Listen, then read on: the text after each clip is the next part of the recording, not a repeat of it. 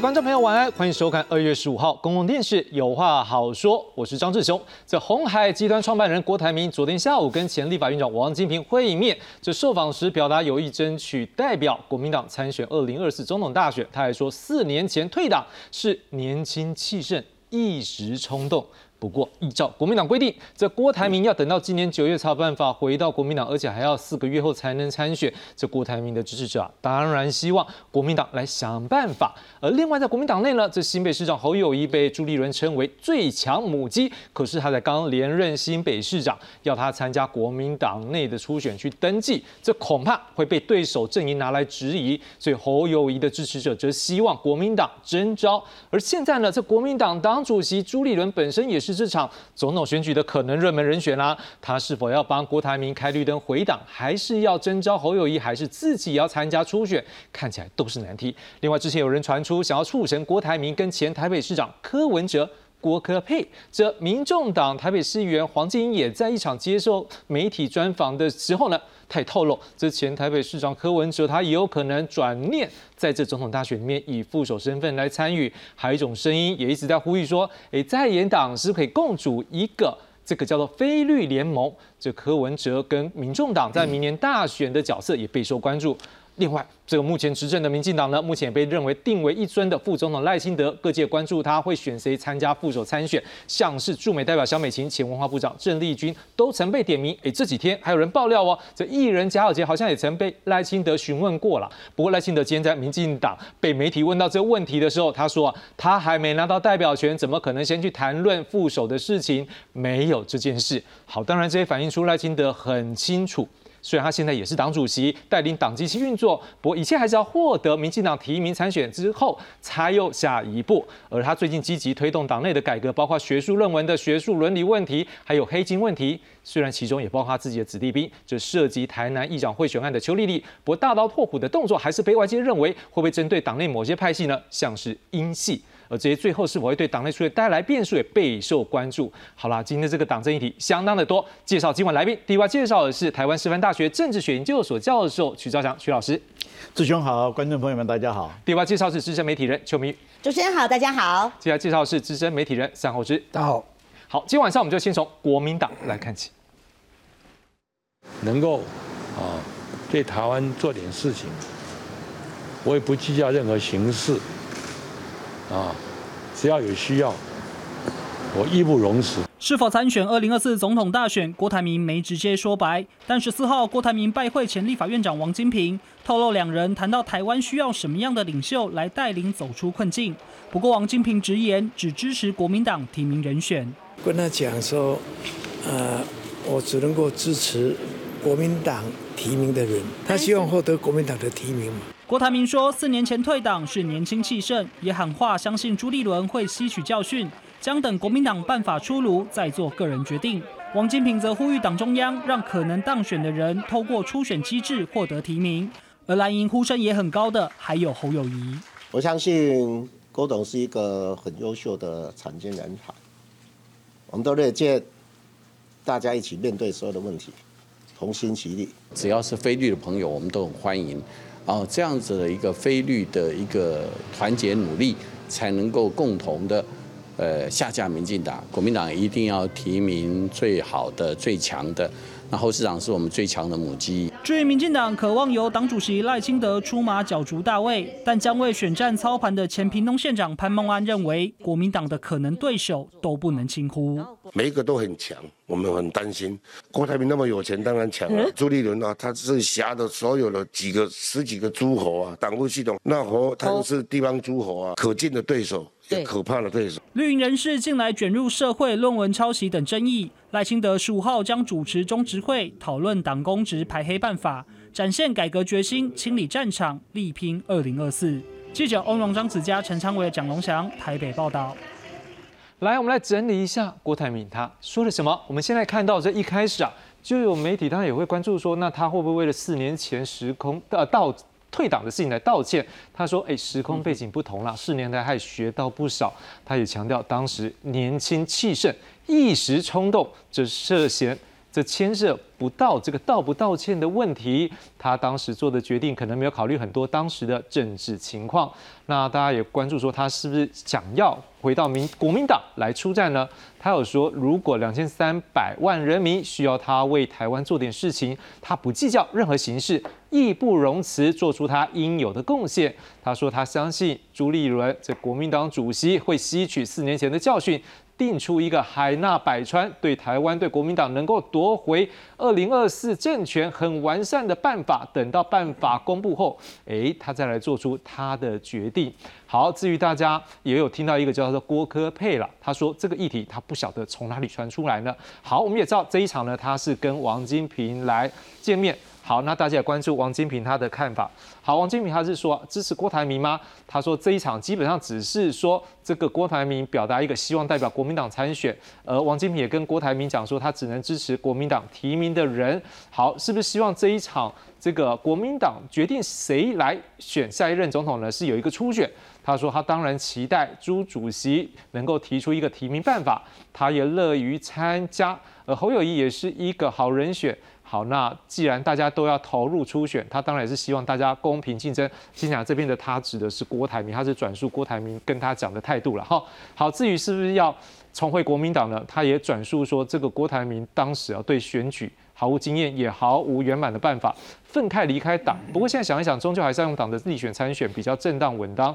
好，党内也质疑如何处理朱立伦，要去想办法让有意愿参选而又有可能当选的人能够顺利透过初选的机制。我想先请教曲老师，你怎么样去解读国民党在第一步，在这个郭台铭是不是要回到党，或者说是不是他也能够成为国民党在未来总统选举的时候一个很大的助力的时候，要怎么样处理？这样看起来好像这个是不是要让他回党也是一个问题，但是他的确这段时间他也做了一些事情，像是疫苗等等是也是有一定的社会的能量。如果国民党不管以后最后是谁能够跟他合作，想必也是一个力量啊。这个局是不好处理。呃。我想，呃，我个人的看法是觉得昨昨天郭台铭郭董事长的这个呃起手式啊，可以说是。真的是蛮重磅的啦哈！我看现在我们新闻界也很喜欢用这个名字，这么 重磅新闻嘛啊！我看他的昨天的那个做法，确实是蛮重磅。我们先不要管说他会不会有好的结果，因为这个我们不知道，因为可能还要发展一段时间哈。但是从昨天那个他的动作的本身来看，是经过一番的思虑跟安排的啊。那么为什么呢？因为呃，平常王金平先生都在南部。那么，呃，郭董呢？我们都知道，刚刚从国外过年休年假，刚刚回来。哎，昨天就在，而且特别挑在情人情人节啊，在那个场呃，那个这这这这个时间点安排了这样子的一个场合，而且他昨天投出来的，呃，至少他投出来两个直球啊。第一个直球就是他有意愿参选啊。他讲郭当郭董本人的讲法还比较。婉转一点，保留一点啊！也，他就说，呃，刚才我看字卡上面也有嘛，说只要有这种机会，有没有？他愿意出，呃，就是说他不不计形式，他愿意，呃，台湾人民需要，我就愿意出来做，为大家做点事。其实这就是一种服务人民的一种一种想法啊！这是他投出来的第一个所谓的直球。第二个，我看他所谓的直球就是，他其实有几种选择方式。他可以选择用国民党的方的身份、党员的身份、被提名人的身份参选，他也可以选择不用国民党的的这样子的身份参选。但是很明显的，昨天他已经告诉大家，他的 first choice，他最第一个选择就是回国民党啊。当然不是说他说他想回去就能够回去了，这事情不是那么那么简单。但是他至少昨天投出来的这里呃投出这两个直球。那么，呃，王王金平先生在党在在国民党里面一向也是一个，呃，这个人就蛮蛮有协调的的能力的一个一个长者了，在哈，至少他现在在国民党的八十岁以上的人呢，他在国民党里面确实也有这样子的一个呃一一一个功能啊。那么胡呃郭董呢，透过他昨天丢出这样子的一个消息来啊，至少。站在郭董这边，他把他的意愿讲清楚了。那现在接下来就是要看国民党内部的其他的人怎么怎怎怎么处理。我看刚才志雄其实你也也都点到重点了。第一个就作为党主席的朱立伦，你要怎么面对？你要怎么处理这个问题？第二个被大家寄予厚望的，至少被国民党的的。的人寄予厚望的这个侯友谊，台新北市市长侯友谊啊，他他那他要如呃如何的出场？啊，因为他他那个出场要有一个铺陈的过程的，就像其实刚才你也点到了，他现在毕竟是新北市市长啊，而且就呃我我这几年来对侯市侯市长的观察，侯市长之所以能够有这么高的民意度，呃民意支持度，有一件事情是非常重要的，他非常本分的，在他自己的工作岗位上面，尤其他当年当选新北市市长的时候，是跟韩国瑜一起当选的。那韩国瑜跟他在这个地方就有一个很大的反差啊。韩国瑜是刚刚选上高雄市市长，就呃就后来就就参选二零二零年的这的总统。那么反而是这个号称汉子的这个侯友谊呢，哎，他反而不是啊，他很一直勤勤恳恳，他一直到今天为止。啊，你你要问他的话，他都是讲他他两句话一直经常挂在嘴巴嘛。那一个就是呵呵这代机，对啊，一个就是啊，我是新北市市长啊。所以换句话，他很本分的守在自己的，这这是他被支持这呃民意支持度高的原因。那现在如果说他才刚刚连连任，然后突然又要真的要跳出来的话哈，不是不行，但是这个中间要有一个非常漂亮的一个转身出场的仪式。啊，那这个东西对侯友谊来讲，目前是一个考验。是，我想我们现在也来看一下，是说，因为在国民党这两天有一些说法，我们带请这个猴子哥陪我们一起来看看这些的内容，也来做一个解析。我们现在先来看一下我们的相关所整理的。好，我们现在看到是今天啊，包括这国民党的现任秘书长黄建庭，还有前秘书长李乾荣，还有前党主席洪秀柱，他们都有一些说法。我们现在看到。黄建庭他又讲说，他已经跟郭董见过面了，初步做一些沟通，也了解他的想法，他会不计任何形式，只要党国家有需要就会来承担责任。他清楚表达想要代表国民党参选的意愿，但也没有，也并没有非选不可。实际上前面那几句话都差不多，但是最后那句话非选不可，这会是一个我们现在关注的焦点。好，在第二个是前秘书长李乾荣，好，他讲说郭台铭退党后隔四年才能再入党，所以按照机制，大家党内都欢迎。好，所以他认为朱立伦应该有智慧，不要为任何一个人开绿色通道，量身定做征召有征召的前提，初选应该大家都能接受。这个地方指的是侯友谊的部分，就说如果征召侯友谊的话，也要一个前提了，但最好的方式恐怕是初选。好，那他也强调是说，好这样。民进党就是用初选、用全民调方式，大家都可以接受嘛，所以他也认为任何想要为国民党尽力的，应该都要来参加这民调，比较公平，而且他也认为国民党也应该可以做得到啊。好，那这国民党前党主席洪秀柱，他是讲说，民进党的基本盘还是稳固的哦，所以国民党应该要同心团结。他也对于侯友谊寄予深切期望，但他不是没有竞争对手，国民党只要出一个人，不要再出好几组人马，在那边吵来吵去的，到时候死的。是自己好，那我先想请教侯志刚，我们看到是感觉到洪秀柱这样很明确，好像表达是说这一个他好像对于侯友谊，嗯，这个寄予厚望这四个字，的感觉上他好像是支持他。另外我们也看到说黄建庭这部分，他强调说。并没有非选不可。我们也知道黄建庭很特别的一个身份，是当初传出这郭台铭如果要出来选的时候，他可能是他的副手人，所以看起来他的关系可能会是朱立伦跟郭台铭中间一个很重要的一个桥梁。你怎么看？出这几位今天这样的一个说法，反映出来是不是民国民党内已经有开始，因为他今天郭台铭要是不是要回来，所以让这个党内有一些不同的角度或不同的派系的角度来思考这事情。先讲黄建庭哦，黄建庭虽然是虽然有那有跟郭台铭那一段哦，但是你说他真的有有多跟郭有多 close 或者能多代表郭的，我觉得还是有限的。不然作为那一场就应该应该是黄建庭来牵线嘛，怎么是王金平？好，他现在的角角色还比较多是是党秘书长的角色哦。那当然他跟郭台铭有有谈得上话哦。那当然党秘书长的角色还是比较重要，所以他他他讲的是一个很很持平的一个平衡的一个话。其实呃。没有，我觉得他没有办法代表郭台铭的意志，他反而是一个党中央跟郭台铭的一个折冲的结果。就说基本上郭台铭当然没有非选不可，因为国民党还没有确定要给他嘛，没有给他你怎么选？好，从黄建的角度来讲，应该是这样。李乾隆是已经是挺挺侯是明确的啦，所以李侯李乾隆所表达的其实还有一些他讲话讲其实讲很重，意思就是说你如果开开门给给郭台铭的话，那国民党哦那个党章就可以就可以废掉了。他其实话讲的很重。红比较是一个比较没有没有。太特对特定色彩的哦，他你说红跟猴也没有也没有特别的渊源，可是猴猴反映的是一个，就是我们一直在讲蓝深蓝，一直都有人一种质疑，就是说你郭台侯友谊是不是蓝皮绿骨？那那问题是你从红的角度来看的话，就是说其实深蓝这边对他的的支持度不太差。我先讲昨天昨天那个场合，郭台铭跟王金平的场合。如果从深蓝的角度，他们会，他们第一直接会想到四年前的那个郭科王这三个在搞结盟那个时候，嗯嗯，就说那个时候你们三个人，好，那这一次，那可是问题是你昨天昨天去看，昨天王的王金平的话，基本上就是回到一个正蓝军的立场，嗯嗯，好，我只会支持你，你才你用国民党选啊，其他其他免谈，好，郭科连郭科什么也不用谈，好，都不要来跟我谈，我他站的是一个完全国民党的立场，不管不管你是说。呃，侯还是郭，但是黄建明昨天站的是这样的一个角角色。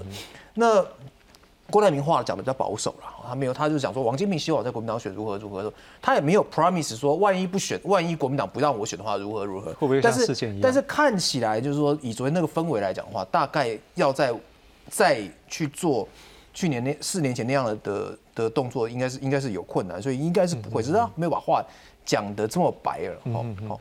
那我必须要讲说，今年的郭台铭跟四年前的郭台铭其实有几个很大的不同。四年前的郭郭台铭，第一个国民党欠他钱又欠他情，好，之前借钱，当时还还还还欠钱。第二个，好，那第二个，当时国民党没有人没有人的民调那么高，那时候为什么会会可以玩那么多游戏？就是因为那时候民调最高的朱立伦，朱立伦的民调还是不如柯文哲，好，所以先先拉一个郭台铭，后来拉一个韩国瑜。好，那在那那那这中第三个就是说，当时基本上是马英九，好这些人帮郭台铭去牵这个线，好，然后国民党这些人又各怀鬼胎，好那时候你记不记得那时候那时候韩国瑜讲，刚开始韩国瑜还没韩国瑜的事情的时候，不是讲说四个人凑一桌麻将吗？对不对？他不是讲讲这个话，讲的时候你们这些每个巨头自己去自己瞧好来，所以那时候每个各怀鬼胎，这三个条件他才他可以才可以造成说他有一个空间可以进来选。那今年的状况，第一个国国民党也不欠你钱，不欠你人，好，而而而且他四年前那个讲到四年前那个为为什么是会讲到四年前的退退党的事情要他道歉？因为那时候国民党本来是不想处理，觉得你生你你大老板你生气就算了，他还去骂人家狗狗顶，你不处理，你赶快把我把把把我的党籍处处理处理处理一下。所以国民党很多人对这是很愤慨的。再一个，国民党的现在来讲，侯友的民调也够高，好，那第三个好，当然就是国民党之前还是各怀鬼胎，好，四年前。呃，吴敦义自己想选，四年后朱立伦自己想选，但是那个程度上不太不太一样。四年前第一次国民党碰到这个问题，所以大家都没声音。好，尤尤其那时候有有有后，大家不知道怎么去处理这个事情，因为后面前面刚开始是马英九，后面的时候韩粉，那那些立委真的不知道不知道那些立委不知道该怎么办呢？我我虽然知道母鸡会影响到我，不知道怎么办。那时候的国民党的地方县市首长这些诸侯又是刚当选，我有一堆我有一堆。证件要做，我一堆事情要处理，没有人有空。你党中央搞，我就就算了。现在状况不同，四年前已经玩过一次，你这后面的你不管是猴也好，不管郭也好，你后面都没有可以可以让我怕的粉丝。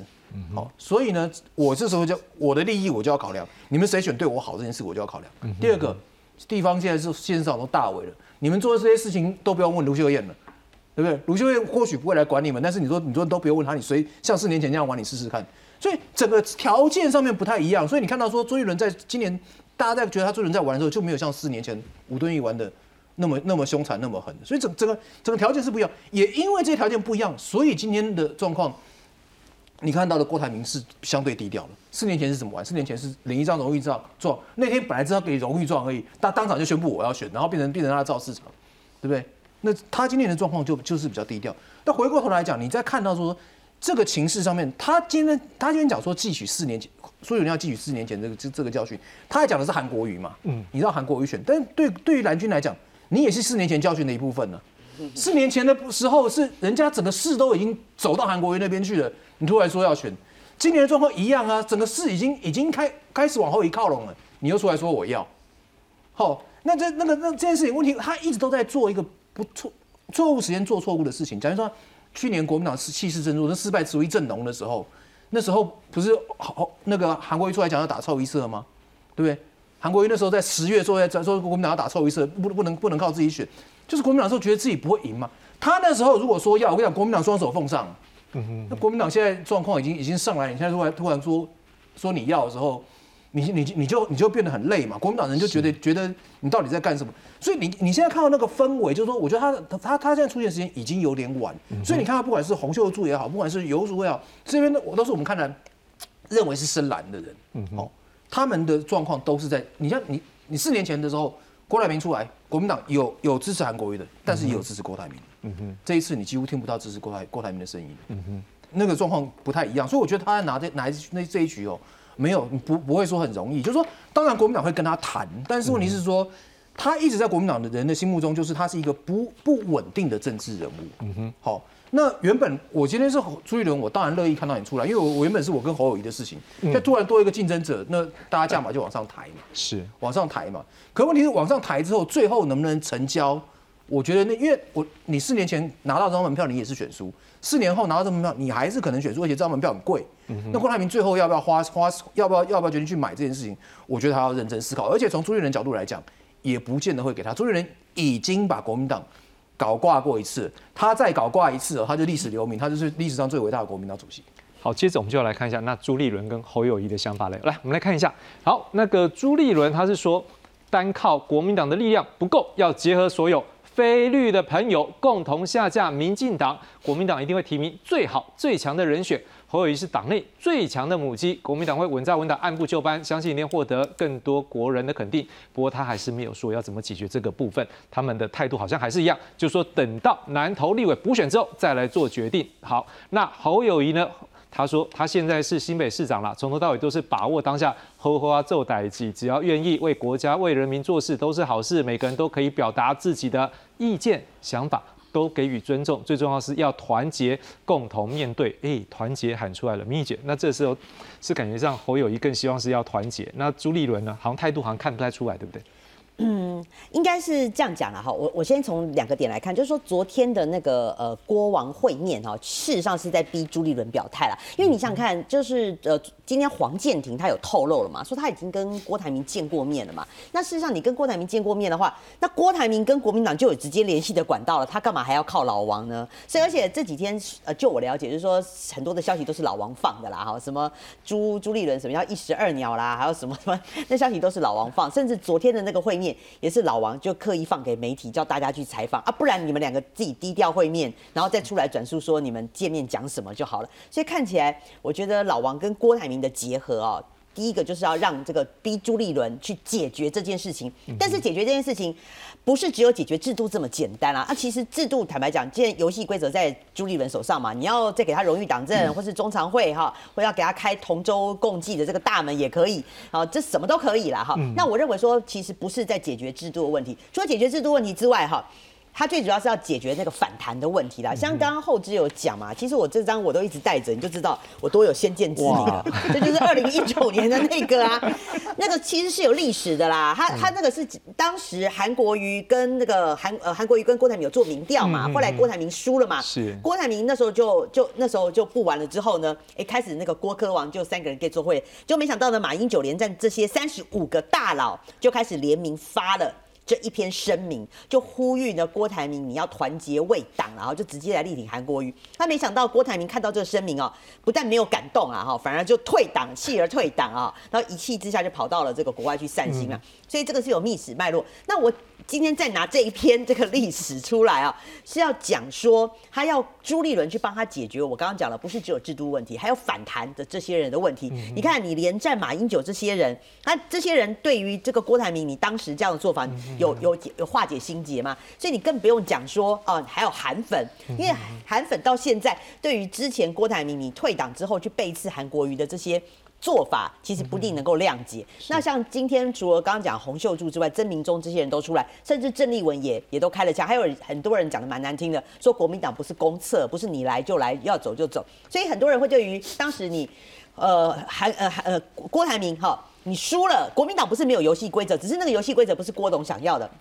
因为当时郭董是提出说我要加入手机民调，好，所以呃，但是国民党不同意嘛，国民党还是用这个整个民调的这个呃，就是全民调的做法，没有加入手机嘛。那那郭台铭那时候就气到不签那个初选的协定啊，好，这大家历史都还记得。但事实上国民党还是有办民调啊，只是你当时输给了韩国瑜，那后来这个就是搞到不爽嘛，哈。好，那这个历史脉络回来，我要讲的是说，所以呢，郭台铭昨天的郭王会，他其实就要逼使朱立伦，你不但要解决制度问题，还要解决这些反。反弹的声浪。好，好，那他他就有点要回来。那说实在的，对朱立伦来讲哦，这些好累的感觉耶，真的很累。我我也是觉得他挺尴尬的哈。对啊。那讲到这个朱朱立伦的态度，应该这方面也不好处理了，对不对？当然，朱立伦他现在有两个尴尬哈。第一个尴尬就是说，如果他让郭郭只要一回党。郭回党，他不是要做阳春党员嘛？他怎么可能做？他就是要选总统，那你就摆明了就是要卡侯友谊。他只要一回党就是卡侯友谊啦。哈。那再来就是说，如果你不回，你不让他回来的话，你是不是会得罪郭台铭跟王金平？这还是其次哦。那最可怕的是说，你会不会逼的郭台铭去让他去跟柯文哲合作？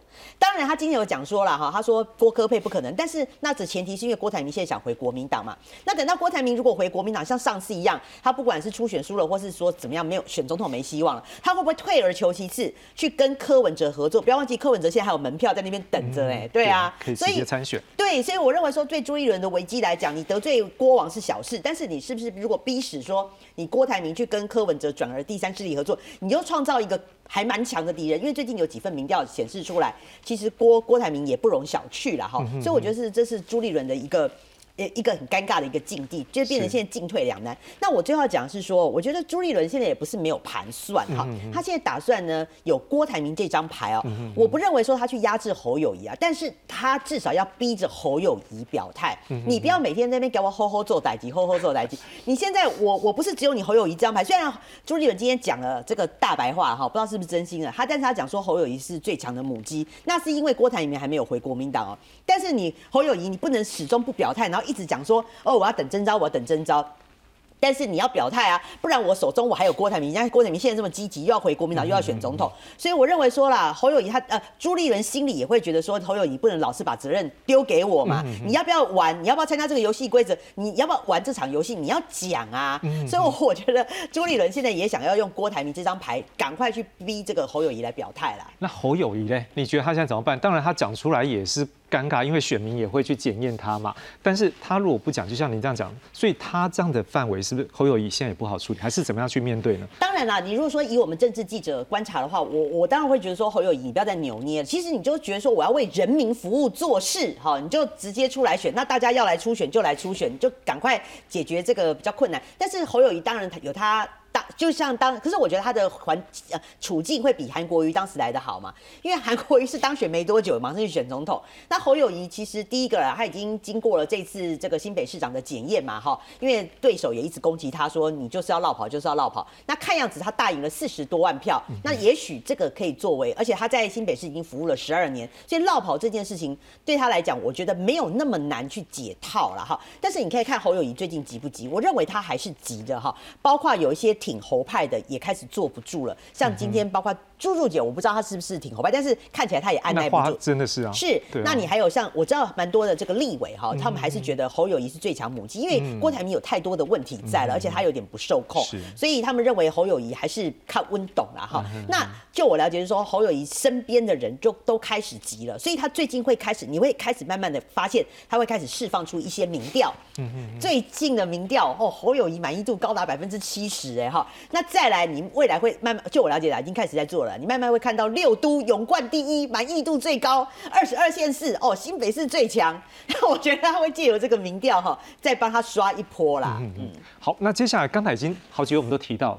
哎，会不会非绿联盟？就连朱立伦自己也有讲，想整合非绿的力量。好，那但是郭台铭跟柯文哲也是一个关键，所以我们来看一个东西。来，我们看看是柯文哲的说法。好，他讲说，其实蓝绿两党现阶段战略目标就是要把他柯文哲边缘化，就说他是民调第三选不上啦，所以只做副的，他要当行政院长。反正这段时间这种传闻都很多，这个就是政治。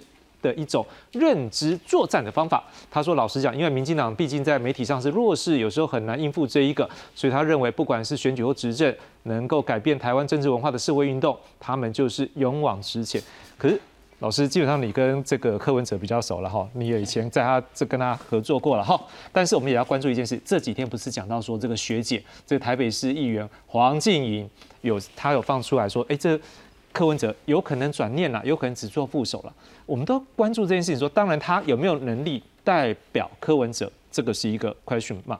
但是也有一个问题是，他毕竟是民众党的人，如果这主席没有某个程度的受益或同意，他讲这话是不是也不太对？你怎么样看？说这是不是柯文哲要放给外界的一个 signal 一个讯号。OK，首先我 我想我我必须说明一点，就是我自己的两只耳朵都没有听过柯文哲亲口讲过这个话。是啊，当然我这样子讲也不是说表示说学姐在乱说啊，我也没有这个意思，因为 我跟柯文哲见面的次数当然没有学姐的次数多啊。为什么？因为柯文哲现在不做台北市市长以后，他经常在立院党团哈跑来跑去，那么也经常会跟台北市议会党团的成员，这台北市议会只有四个人嘛，所以他也会经常会接触，所以他们接触机会一定比我多啊。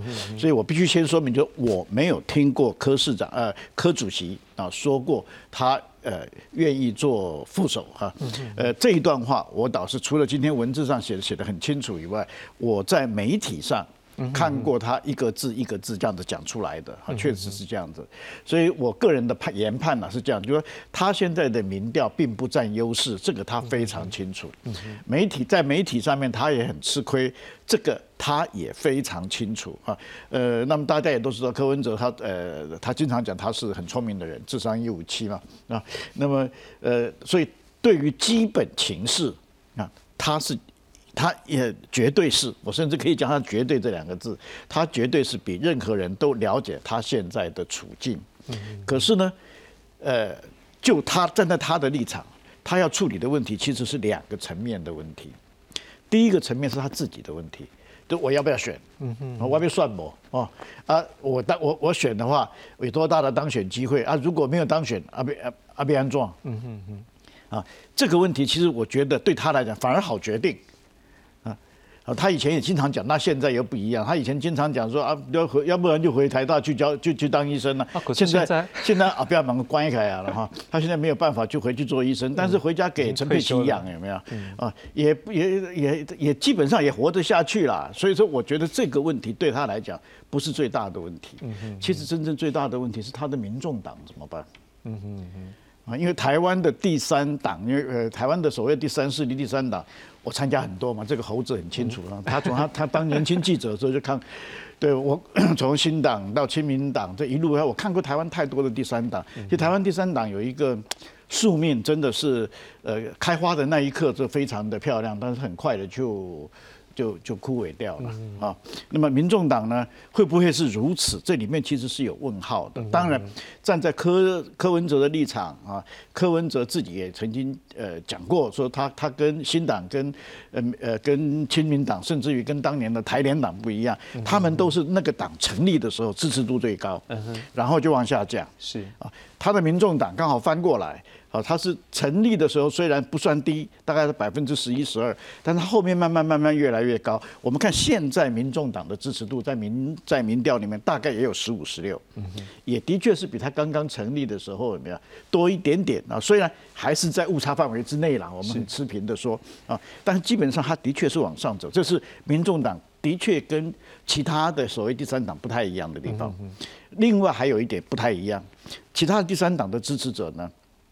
大概族群都蛮固，呃，也不是固定，就是说他那个年龄层呐、都比较偏高，嗯嗯啊，那么这呃这个民众党呢，刚好相反，他的支持者呢年年年龄是偏低的，所以我经常这样讲，我说民众党看起来比较像是一个未来政党，嗯哼，可是即便是如此。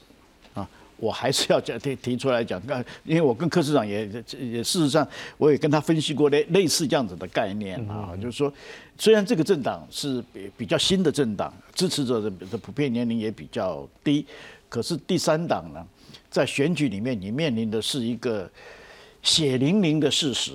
啊，当你永远都翻不上往没有办法往第二名去翻的时候呢，你的支持者会很痛，就很难过的，嗯。放弃你，嗯嗯嗯，你看这呃去年的台北市市长的选举不就是吗？嗯哼，我在台北市碰到很多年轻朋友，有没有？尤其是比如说，就是有专有点专业性的，是啊，很多人都都都讲哦，他们他们支持黄珊珊。我后来就追再追进一步问啊，你的户籍在台北吗？没有，嗯哼。他户籍不在台北，可是年轻族群，所以他们都比较倾向黄珊珊。然后珊珊到最后的，你看他那个那个选票，几乎是在最后的差不多一个礼拜开始崩掉。所以对柯文哲来讲，这是一个潜力，这是第要去不只是柯文哲，这是对整个对台湾第三党哦，对其他这是一个面临的现实的问题。所以，我我我我我再一次把今天公开的把这个事情讲出来，其实也就是在分析一件事情：柯文哲他现在在面临的二零二四总统大选的时候，他是自己爽一把就好，还是他要为民众党准备未来的发展？是这两种考虑，其实他的做法会不一样，也就是他把哪一个的目目标设定的比较高。会决定他未来的在战略上、在战术上他怎么做。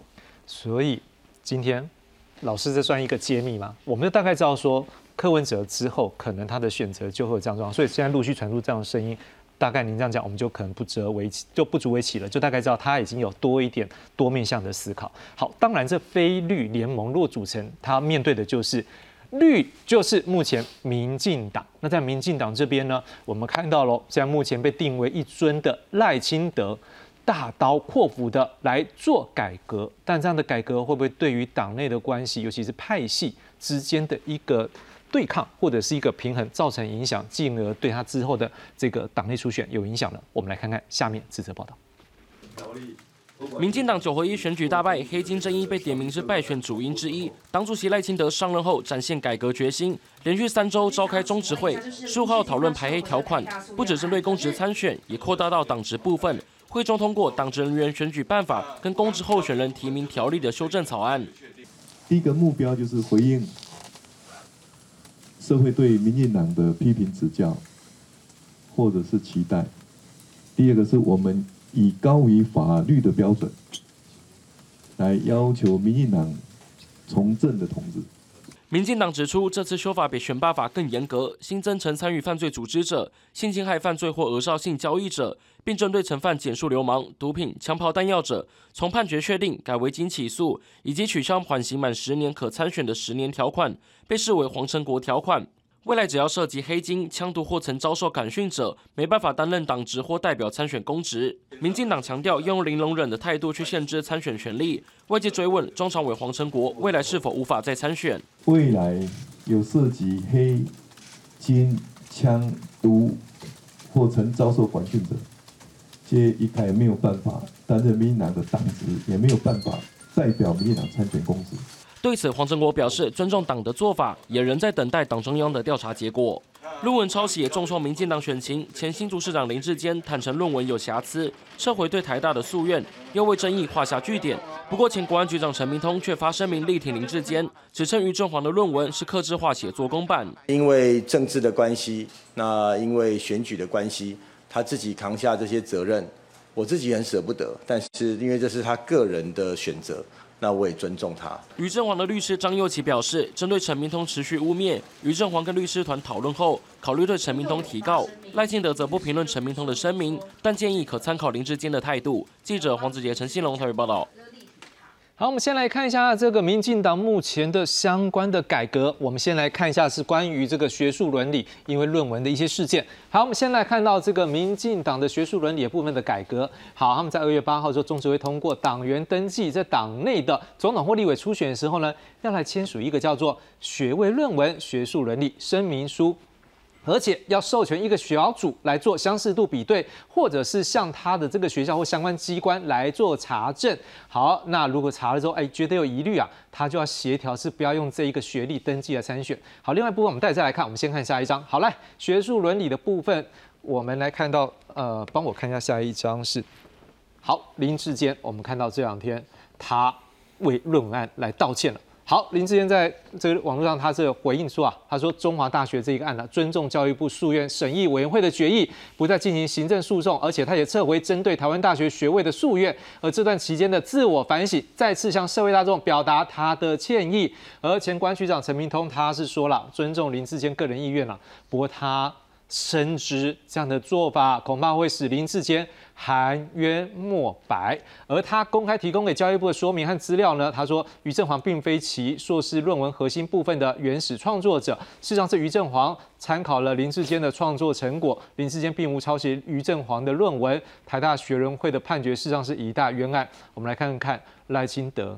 今天他怎么说呢？在今天下午这个中执会，他开放媒体来提问。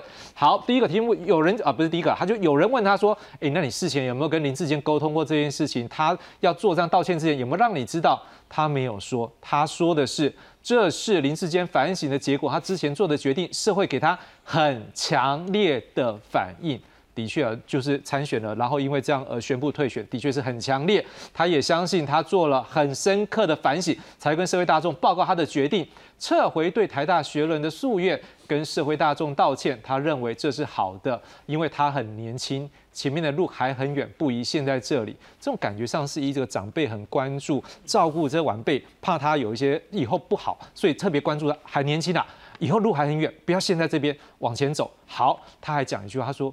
事实上，林志坚应该要跟台大还有中华大学学人会老师表示感谢，代表这两个学校的学人会老师啊，给他一个更高的标准。好，当然我们刚才看到陈明通有说话了嘛，对不对？所以赖清德就讲说，大家有关注，哎，那陈明通这说法你怎么样看呢？他说，哎，为什么没有发这样的一个声明呢？我还没有仔细的去了解呢。不过他有他的想法，我没有评论。不过赖清德是建议陈明通教授。或许可以参考林志坚本人的态度，以及他目前他本人的想法。我不知道老师您本身是教授哈，就是说，当然在发如果这样，当然您本身这学术我们是学到没有，但是就是说站在另外一个教授这边，他今天可能为了他的学生，他站出来讲说啊，我觉得这样对呃林志坚这样不好不好，所以他发这样言。可是你看到说赖清德不但是鼓励林志坚是。来认错，他也认为说陈明通这时候的说法好像可以去听听看当事人的想法，这里面有什么微妙的关系？这个老师跟学生的关系，还有这个党主席对未来一个重要的一个政治人物的关系，这怎么看呢？呃，其实呃这个问题让我想到了明呃陈陈明通陈陈局长啊。当时在立法院里面的时候，回答立委的质询的时候，他讲了一句名言，其实蛮有意思的。他说：“陈局长不回答陈教授的问题啊。”那现在很明显的，呃，陈因为陈局长已经辞职了嘛，啊，现在只剩下陈教授了啊。那么回到了陈教授的身份哦，也就是我们学术界的的同仁的身份了。那么我们学术界呢，其实跟政治界有一个非常大的不一样。学术界争取的、争取的，或者他求取的是真理啊。呃，政治界他有的时候求的是分配的一种平均啊，是一种呃你不满意，我也不满意，但是你也可以接受，我也可以接受啊，他是可以妥协的。是学这个学术没有可以学，没有可以妥协的地方，对就是对，错就是错错。所以先今天看起来，陈明通陈教授。的讲法是回到学术界了，啊，就是他要辩解的十五年，是。啊，就是他要坚持说他所指导的林志坚没有抄袭，是，可是被他指导的林志坚被赖清德主席呃劝过了以后呢，政治的考量了，所以他才有这那样子的结果。所以现在问题就是在于，我呃，因为你看啊，陈陈陈明通今天这样子的说法，其实也引起了另外一个他指导的学生，也就是于于正煌先生，听说是也要到法院去告他。所以站在这个立场，我同样是学术，那我就会觉得说，OK，那这个就真的让他走一趟法律的程序啊，来证明一下，到底陈教授所坚持的真理是对的还是不对的？因为我们学术界讲究的是真理。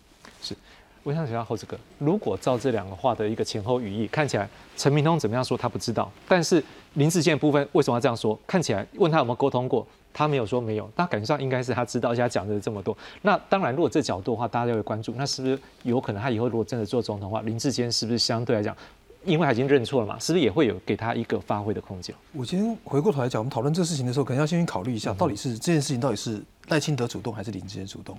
到底是一个民进党和解认错，还是林志坚熬不下去？因为这个时间已经接近了台大学生会要公布的时间。好，你记得当初中华大学公布的时候，是最后出来是什么？研究能力不足。好，我跟你讲，台大学生会一定鬼鬼头都传后后的呀了。你是不是要再再再让人家公布一次，再让再让人家轰一次？我觉得，我觉得我看起来比较像是就是说，因为林志坚不想要再受伤害。所以去做这件事情。那民进党顺势去做这做这个，而不是说因为我今天赖清德有一个高标准，所以你林志坚被他劝退，被他压下去。我认为不是这一个样子，我认为是林志坚的状况主动。是那我要讲说抄袭这件事情的时候，当然民党会觉得他有处理，然后但是社会有一部分人会觉得不足，为什么？就说抄袭这件事情，在在讲的不是说你登记不登记的问题，那个是在讲的你这个人的诚信跟人品的问题。你政党对这件事情到底怎么看待？你到底要不要觉得说我的这我我的党员，我的从政党员的人品是不是可以是不是可以可以有瑕疵到什么程度嘛？你不是说我拿出来不登记之后，我这个人就没瑕疵？你偷窃、你抄、你抄袭、抄袭完了之后，只要不拿出来就没事？你偷人偷人家一个东西偷到之后，我把藏在家里不拿出来就就没事吗？就说这个。大家在看的是这个东西，问题是你因为因为你你现在赖清德或许是因为他处境的关系，所以不管是台南的事情也好，他他都只能采取一个一个低标来做，好，只能采取一个低标来做。那当然有做总是比没做好了，但是问题是你同样的状况，陈明通在熬，那你就陈明通去告嘛，讲白是这样嘛。那郑文灿的部分，你民党到底怎么去看待这件事情？因为你就是一个一个一个抄袭的人去做副阁魁。这还这当然还是不好。问题是你现在的状况就是赖清德他其实就是没有能力处理这个问题，所以我就拒建法能拒多少算多少，多拒一点是一点，就这样子。好，那民选怎么样看呢？因为我们知道说这个学伦案在选举的时候上对民进党影响很大，但是今天赖清德毕竟是后面就是要往二零二四走，他大刀阔斧来处理这个事情，是不是对他自己也包括对民进党的下一步也有帮助？因为不然那时候选举的时候很容易被贴上，毕竟他是先被发现的这件事情的时候，民进党这个标签是不是？这个时候再做的话，真的会对未后的选举或对民进党形象都会是一个好处。我觉得三个点啦，哈，第一个点就是说，他这个对学伦学伦问题啊，就是说要求大家来签切结书了，哈，这 OK，我觉得相信大家要选的都都赞成，反正你要选你自己负责嘛，我就签了切结书。但是呢，我我知道党内有些人认为说，你还要再组一个小组，然后去查论文，那这这些人他他他他。他能够怎么查？他要用 Turnitin 系统去跑吗？所以大家会觉得说，你要去组小组再去查这个论文，可能就有点太过了啦哈，也不用随着对手起舞啦。那第二个，我觉得说今天的一个新闻就是说讲林志坚这件事情。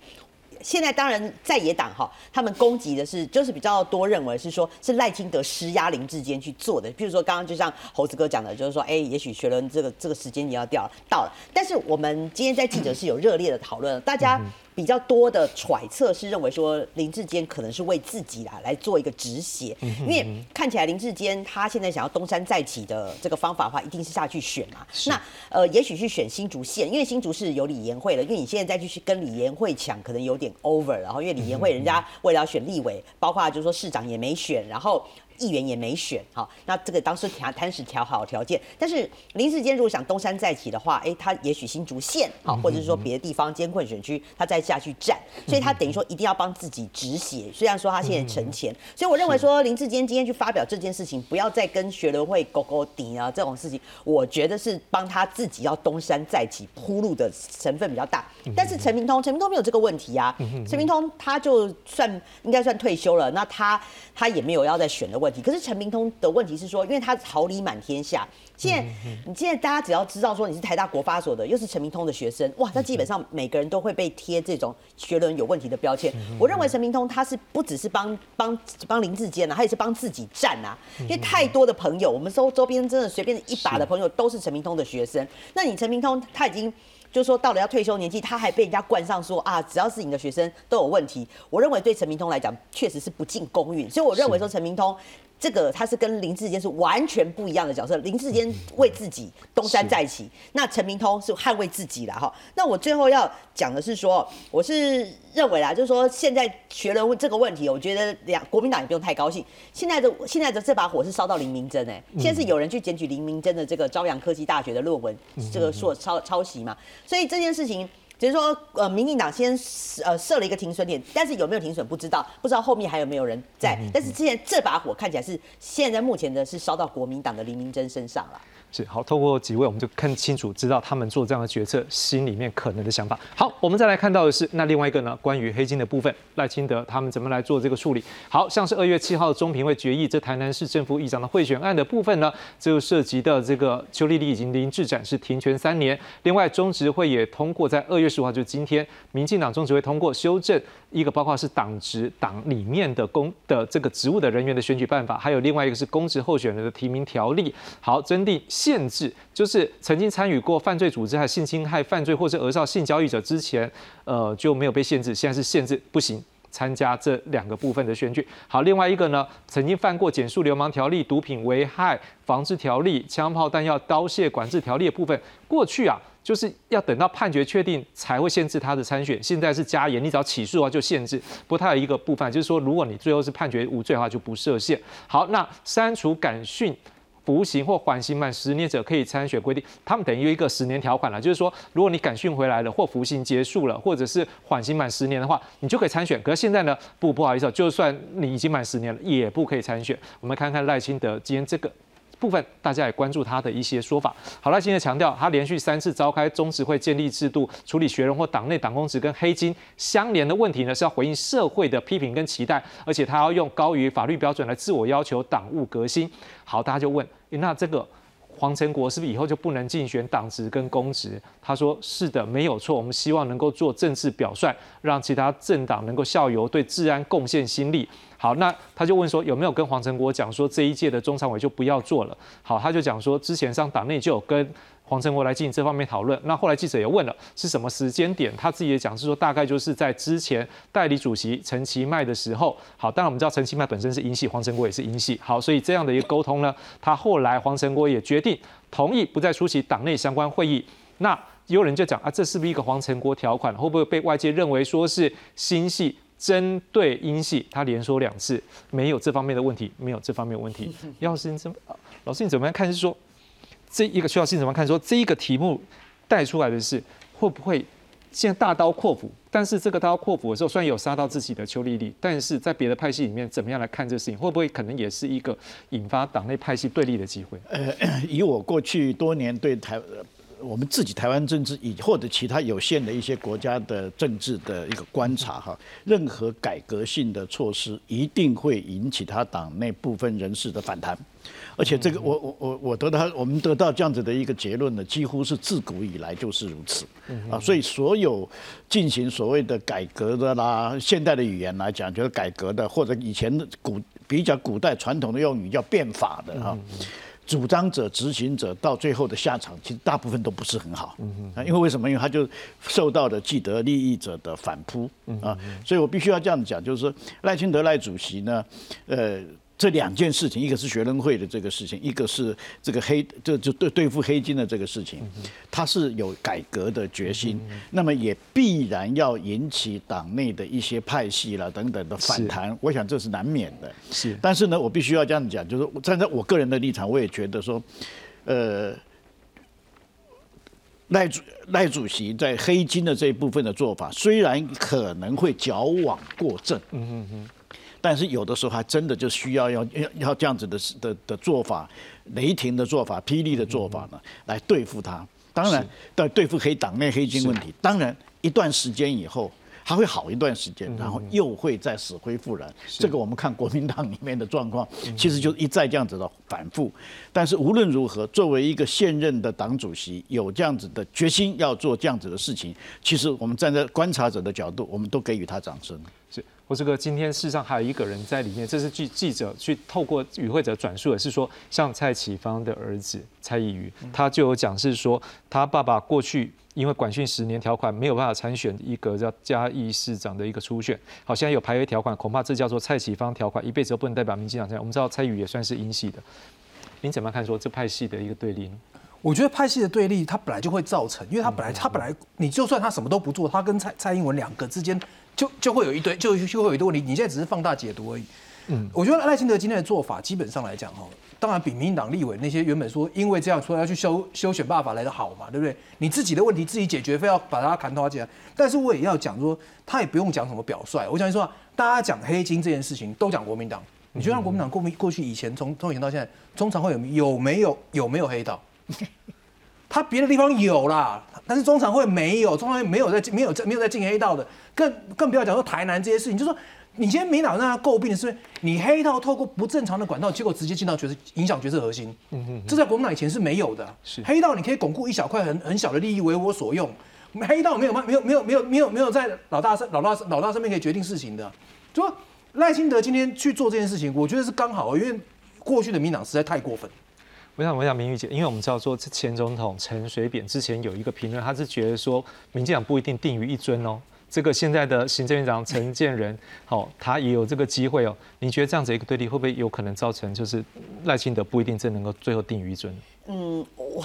这个我我可能觉得还是有商量的余地，因为那个陈建仁，如果说他未来要挑战赖清德的话，那变成他行政院长要请假哦，这个你怎么可能一边当行政院长一边跑？所以我会觉得这个陈建仁到底要，而且陈建仁自己也讲过了嘛，这行政院长是他最后一份公职啦，所以我觉得在他身上不用再多做联想啊。不过赖清德还是要想自己啦。第一个，我认为说他拿黄，因为今天的最主要是删除十年条款嘛，你这针对很明显就是黄成国嘛，因为他的之前的感讯已经十年以前了，那现在如果说你没有，你连十年条款都把它删除的话，那看起来整个符合就是黄成国嘛，所以大家当然会觉得是黄成国条款。但是我觉得这还是有点问题的，因为今天这个赖清德他讲说他在做这件事情的时候有去跟黄成国沟通嘛，那黄成国后来事后记者去访问他，黄成国说没有，他没有任何人来沟通，所以这现在看起来有点罗生门。但是我认为啦，以赖清德的个性，大家还记得吗？当时二零一四年的时候，因为李全教的那个贿选案嘛，他不是当时有两百三十四天哦，那个都不进议会。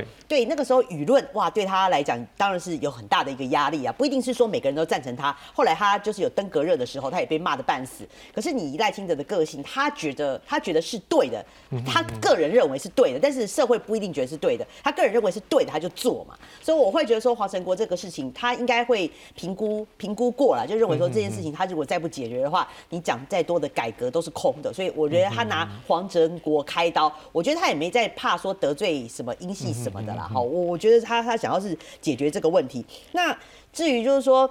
至至于说未未来啦，哈，就说这个黑金的部分，我当然觉得说民进党自己自己做一个示范哈，这总比你你不要留给别人做画饼嘛。那因为未来这立法院开议之后，你包括这个政府总统的这个什么条例啊，也要去做修法的动作。那我会觉得说啊，你与其做修法，因为上次修法，我记得在志雄一个节目我们也讨论过嘛，很大家也会觉得说是不是有这个呃你溯及既往哦，没有更生没有给更生人机会的问题。